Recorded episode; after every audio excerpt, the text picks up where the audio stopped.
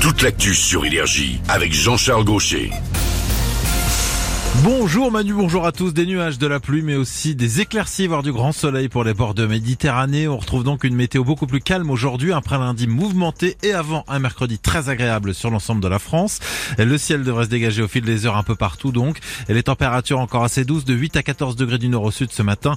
Cet après-midi, on aura 8 du côté de Montbéliard, 8 aussi à Saint-Flour, 10 pour Dijon et puis 11 à Limoges et 17 à Toulon.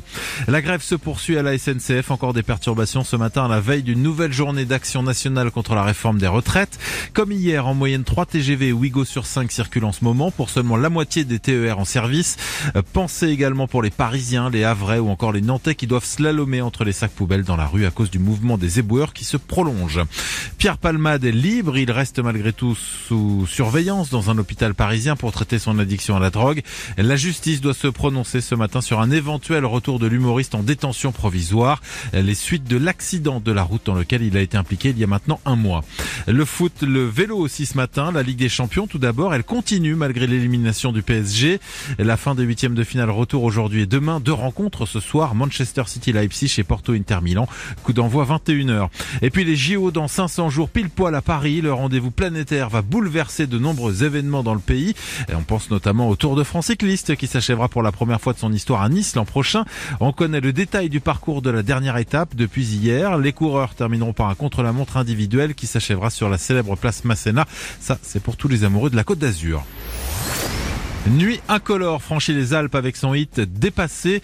Le Suisse de 21 ans propose un premier extrait de son mini-album attendu le mois prochain. Le disque s'appelle Insomnia, une référence comme son pseudo à la façon dont il crée ses chansons. La nuit, c'est mon espace d'abandon. C'est là où je travaille et encore maintenant où je compose le plus souvent. Et incolore, c'est parce que je passe des nuits blanches qui sont souvent très noires je reste dans ma chambre pour, euh, pour composer. Mes parents dorment, donc je suis vraiment seul dans la maison. L'abandon, la solitude, c'est une grande inspiration, mais c'est aussi euh, ce qui m'a fait, tout simplement. Faut savoir que j'étais adopté. Faut pas avoir un regard péjoratif sur l'adoption. J'ai connu ces regards un peu différents, ce sentiment de solitude, mais je m'en plains pas. Sans ça, je sais pas si Nuit Incolore aurait existé. Interview de Sébastien Lofflecoq, Nuit incolore part en tournée dans toute la France à partir de la fin du mois. Il est 6h35, c'est la fin de ce flash. Bon réveil, bonne matinée sur Énergie. Vous retrouvez Manu dans le 6-10. Rendez-vous dans une petite demi-heure pour la suite de l'actu. Bon mardi.